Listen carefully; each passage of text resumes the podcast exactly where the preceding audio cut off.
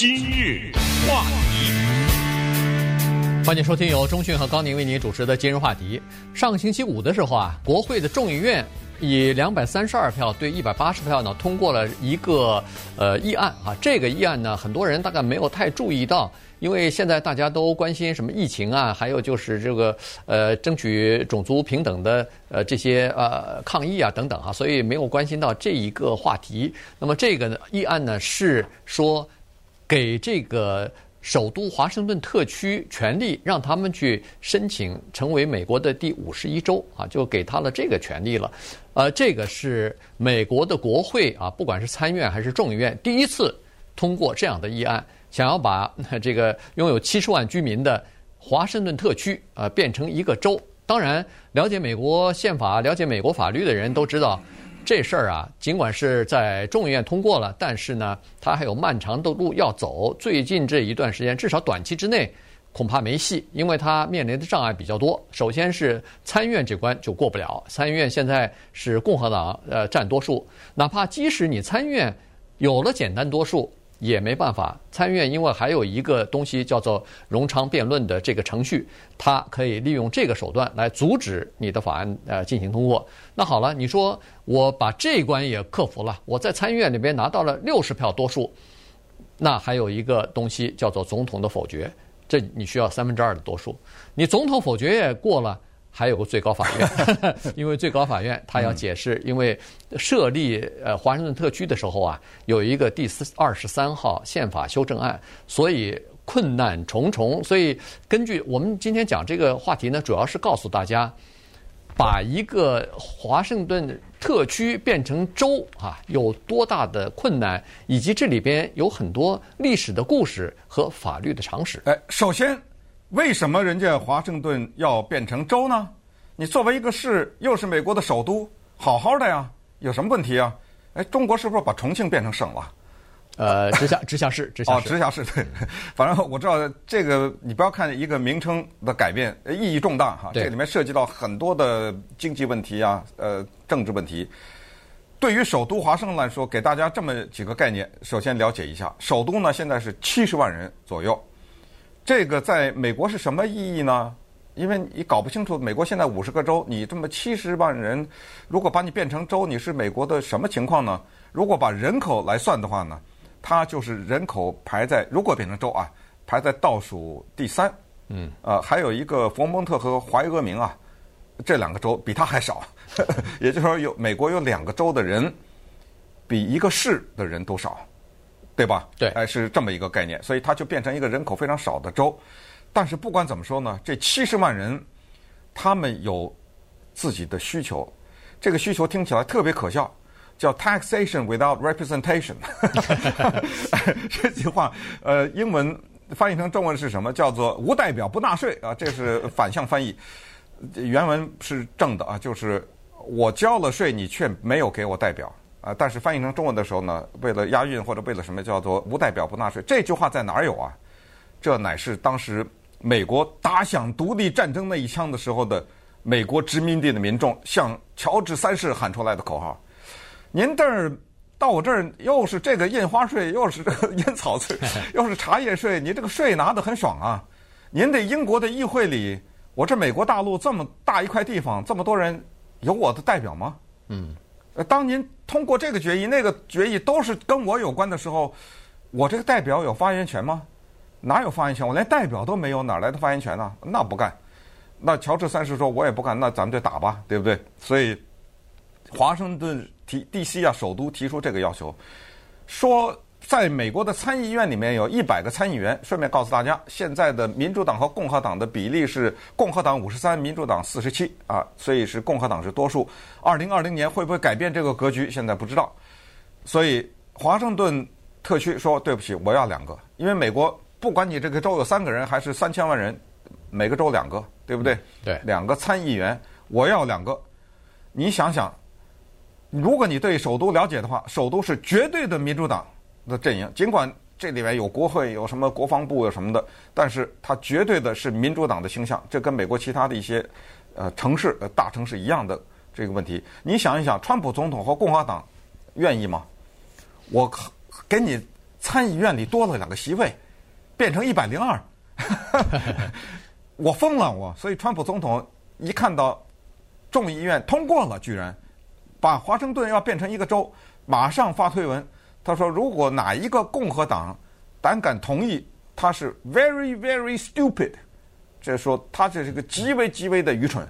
呃，如果真的在参议院通过的话，我马上否决。这就是这个问题的第一个背景，先讲给大家。对，呃，其其他这个情况就是这样子，就是在这个首都华盛顿啊，它为什么是一个呃自由派的州呢？是一个民主党的州呢？原因是在那儿的，呃，它不是州啊，你你、啊、你已经把它定成美国第五十一个地区啊，一个地区呢，因为这儿那儿的七十万居民大部分都是黑人和少数族裔啊，这个是呃一个背景的知识哈。那么好，除了这个之外呢，呃，上一次。有人提出来过啊，这个想要把华盛顿特区变成一个州，这个不是第一次提出来，很多次提出来了。但是即使是民主党人，似乎也没有什么太多的兴趣。二零零九年到二零一零年短暂的时期呢，是民主党比较辉煌的时期。为什么这么说呢？是那个时候啊，是总统是民主党的，参众两院的多数党全部是民主党的。但但但是在那个时候呢，没有提出来把这个。首都华盛顿变成呃一个州啊，所以如果提出来的话，没准儿至少可以闯一闯，但是当然也不可能过关，但是至少是可以闯一闯。但是那个时候啊、没有这么做啊，所以呢，据说是奥巴马总统是到一二零一四年的时候才愿意考虑说是呃支持一下这个把呃就是华盛顿特区啊首都啊。变成一个州的这个想法哈，在这之前呢，其实他也没有认真的去考虑这件事情。但是他错失良机啊！对，他错失了一个。因为零九年、一零年的时候，参众两院都控制在民主党手里，总统也是民主党人。对对，啊，他错失良机。对，所以呢，这个就是一个问题了。好了，那现在问题就来了哈，就是说刚才说的，即使你有民主党，即使你有民主党的简单多数在参议院里边。但是参议院里头有一个绕不过去的东西，叫做冗长辩论的这个法律程序。这个事情呢就有意思了。嗯，filibuster。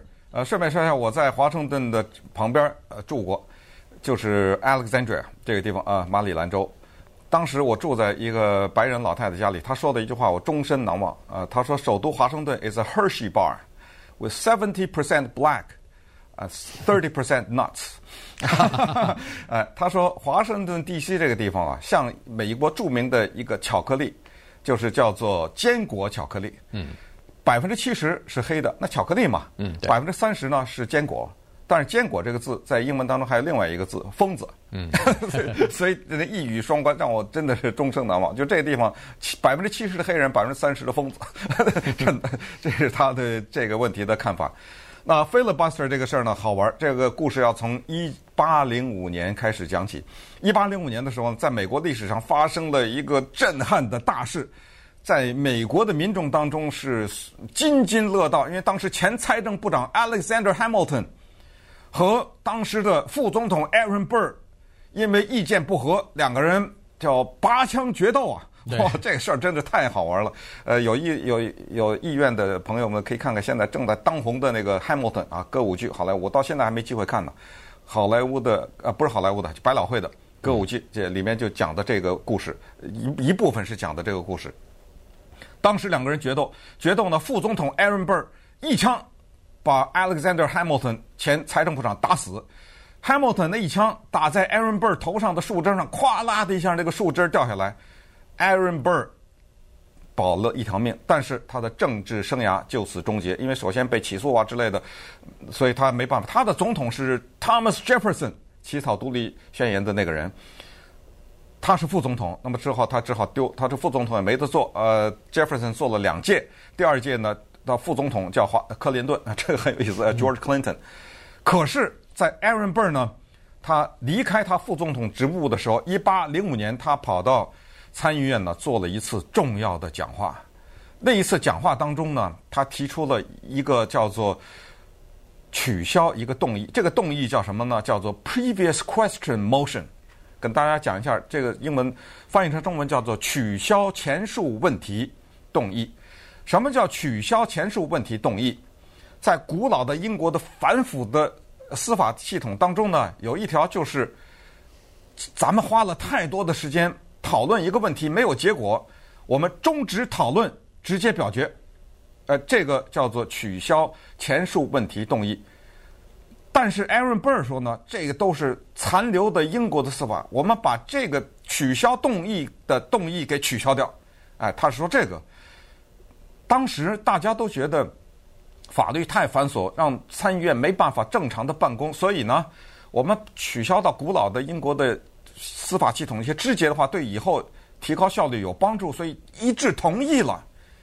他们当时谁也没想到，取消了这个动议，让他们付出了多么沉重的代价。这是 Aaron Burr，他，他后来他死了，他呃一八三几年三六年死了，他也没有看到他为之付出的沉重的代价。再讲一遍，取消前述动议就是，咱们不要争吵了，直接投票。这个东西居然被取消了，后来慢慢的大家哦。既然我这个法律我过不了，我就给你不停的讨论，因为没有人办法再取消了，对不对？再让我停止了，这个叫 filibuster。filibuster 就是程序性的阻挠议事，就是冗长的讨论。这个呢，最著名的就发生在后来，呃，后来的是呃北卡的的那个参议员还是南卡忘了，呃。Thurman 呢？呃，Thurman 他当时就是在美国历史上最长的用这种方法阻挠一个法案通过的是二十四小时又十八分钟，啊，这老哥们一一边喝水一边讲话，讲了二十四小时十八分钟，最后连他祖母那个面包是怎么烤的那个都给讲了，就是不让你讲话，知道吗？所以这就是当时一八零五年付出的代价，知道吗？没人知道那个时候，那个时候真的没人知道。对，据说是过了三十五年之后。到一八四一年，人们才突然发现，哎，取消了那个动议之后，filibuster 可以用了，没人可以阻止那个人讲话了。对，哎，这个就是一个大的问题。有些程序啊，他如果反对的话，他又没别的办法，他就用这个办法来阻挠正常的议事日程了。他可以这么做了。后来，当然参议院不干了，所以后来进行了几次修改。那么到最后呢？终于啊，把它改成现在的这个模样了。改成现在模样，就是说，只要你不到六十票的赞成，那么你就可以用这个 filibuster。如果要是超过六十票的话，那就算了。那就是说，已经有相当多的人已经支持这个动议了。那或者说是呃，已经支持某一个讨论的议题了，那你只好就放弃了。所以这个六十是一个门槛。也就是说，很多的事情啊，你不到六十票的时候，人家对方就可以用这个方法来阻截你啊。这个这个是现在的一个情况。那你即使是在今年的十一月大选，民主党要想在参议院里边得到六十席，从现在四十七席到六十席，这这这至少是要拿到十三席，这可能是微乎其微。咱们不能说不可能，但是非常的小的几率。好了，如果你没有拿到六十席的话，那这个 filibuster 这个程序你是绕不过的。今日话题，欢迎继续收听由中讯和高宁为你主持的今日话题。这段时间跟大家讲的呢是首都华盛顿特区啊，到底能不能变成一个州？呃，众议院已经通过了，说他们可以朝这个方向来努力了哈，可以来申请了。但是呢，呃，障碍重重。为什么现在？呃，民主党会这么担心、这么着急呢？这个和政治的选情是有关系的哈。首先，我们必须要了解到美国的现在的一个现状，就是城市化的进程尽管缓慢了，但是它还是继续在进行。现在，美国百分之五十以上的人口是集中在九个州里边。那这九个州里边呢，民主党它的这个选票呢，是占多数的哈，在这九个州里头，他们的参议员的这个呃选票呢，它是占多数的。那么再过呃二十年吧，到二零四零年的时候呢，将集中在八个州里头，也就是第九个州的人口逐渐的会挪到八个州里头啊。所以这就说明百分之五十的人在八个州里头，剩下百分之五十的人在其他的，这叫四十二个州里头，再加上呢，在这个百分之七十的人是生活在你再看一下，生活在十六个州里头，也就是说，剩下的百分之三十的人呢，是在这个地广人稀、人口比较少的州里头。然而，这十六个州除去呃五十减十六，还剩下三十四个州。这三十四个州的人呢，居然占了参议院里边百分之六十八的控制权，这个就有问题了。你再看一下投票的记录，凡是人口比较多的大的城市。基本上都是靠拢民主党的，都都是投民主党票的。而这个农村的人口比较少的这些地方的投票记录呢，基本上都是投投向共和党的。所以这个趋势呢，让民主党越来越不安。原因就是，如果这个趋势继续延续下去，不做任何改变的话，可以肯定，可以可以设想，以后参议院。牢牢地掌握在，永远掌握在共和党的手中了。呃，这个分析非常的有道理。所以，如果你是一个共和党人的话，你应该为此感到安心，因为现在的参议院的构成，它直接的影响着很多的大大小小的问题。你众议院，你民主党去爽吧，对不对？你爱通过什么通过什么。呃，这个到了我这儿。进门就死，听过这话吧？哎，我绝对不同意，绝对通不过。因为什么？因为大的城市人口比较密集的地方，它一定是人口比较多元的。呃，所以人口比较多元，它就接触到各种各样的人，各种各样的思维，所以它一定是比较开放的。那一旦开放，它就一定是比较自由的；一旦自由，它就一定是比较包容的，等等等等。呃，所以所有的这一切呢，就构成了民主党的票源。可是人。少啊，地广的这种地方相对来说人种比较单一，这是肯定的嘛，对不对？你不可能这各种各样的族裔的人都都稀稀拉拉的生活在大片的农田里，这这个这没有可能，它就比较单一。相对来说，他们也就希望比较稳定，有过去的这种生活的传统啊，也就是比较保守啊等等，这些就比较倾向于共和党。那么如果是这样的话呢，这就再一次的提出了美国政府当中的叫做分配不当的问题，叫做 malapportionment。这个美国研究美国政治的一个重要的议题，什么叫呃分配不当呢？咱们举一个极端的例子，大家就明白了。每一个州出两个参议员，不管你这个州是三个人还是三千万人，我这举了极端的例子，对吧？某一个州它只有两万个人，另外一个州加州什么四千万，对不对？对。那个两万个人的那个州呢，它在美国的参议院里面有两个席位。加州也有两个席位，这就是刚才说的叫做分配不当。分配不当的话呢，他就决定两个事儿。第一个参议员，这肯定；还有就是我们都熟的叫美国的所谓的选举人团这个事儿。川普总统怎么当的？对 不就是这么当的吗？对对，就喜来利的票比他多三百多万也没用，因为你一看喜来利那三百多万票都在加州呢，都在什么纽约州，要不都在这儿呢。呃，那那边那个威斯康辛呐，或者什么，呃，那些就不不不一定是威斯康，反正这就是那四个州嘛，对不对？嗯、对。呃，所以这个问题，为什么把华盛顿，呃，首都华盛顿要变成美国一个州的，是让民主党这么急切的推动，莫名其妙的这个悄悄的不声不响的给通过了，在众议院里，你看这背后的背景啊，就在这儿呢。嗯。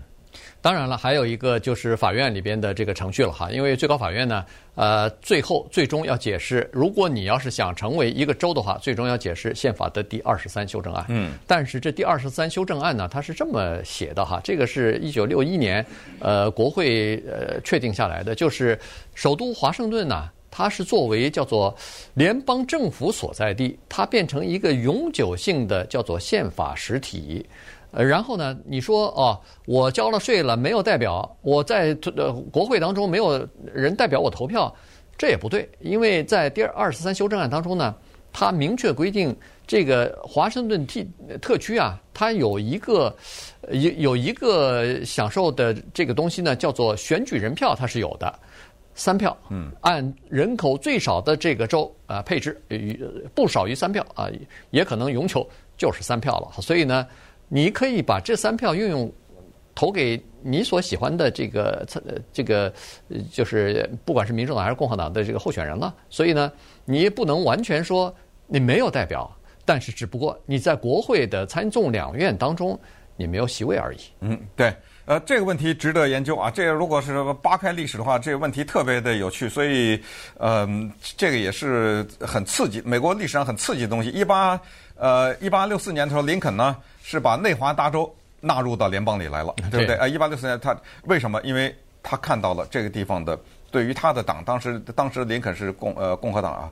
呃，至于共和党和民主党在后来发生的大的转呃转变，那那个就另另一个话题了啊，所以他纳入了这个进来。然后一八七六年的格兰特总统又把科罗拉多给纳进来了，嗯，这些都是有他的政治目的。也就是说，当时呢，经过考虑，都是觉得对自己在政治上有帮助的。你像林肯，他把内华达纳纳进来，当时内华达州知道知道吗？只有几千个人，对，但是。他还是把他纳进来，因为他需要这个支持啊。格兰特也是当时把科罗拉多拉进了。一八八八年的时候呢，是克利夫兰啊，他那个时候他呃把达科达一分为二，有南达科达、北达科达，对不对？本来人就比较少，对，本来人少，他还分成两个州。顺便说一下，这克利夫兰总统他很有意思，他是美国历史上唯一的一个没有直接连任的的总统，就是他当了总统下来以后。休息了几年，呃，四年，他他然后又当了，又回去又当了一一次总统。呃，一般的总统连任都是连着的嘛。哎，克里夫兰呢，他是呃唯一的一个历史上的一个休息了一下又回去的这么一个人。最后呢，就是一九一二年的时候，塔夫特塔夫特总统把新墨西哥州纳入到美国的版图。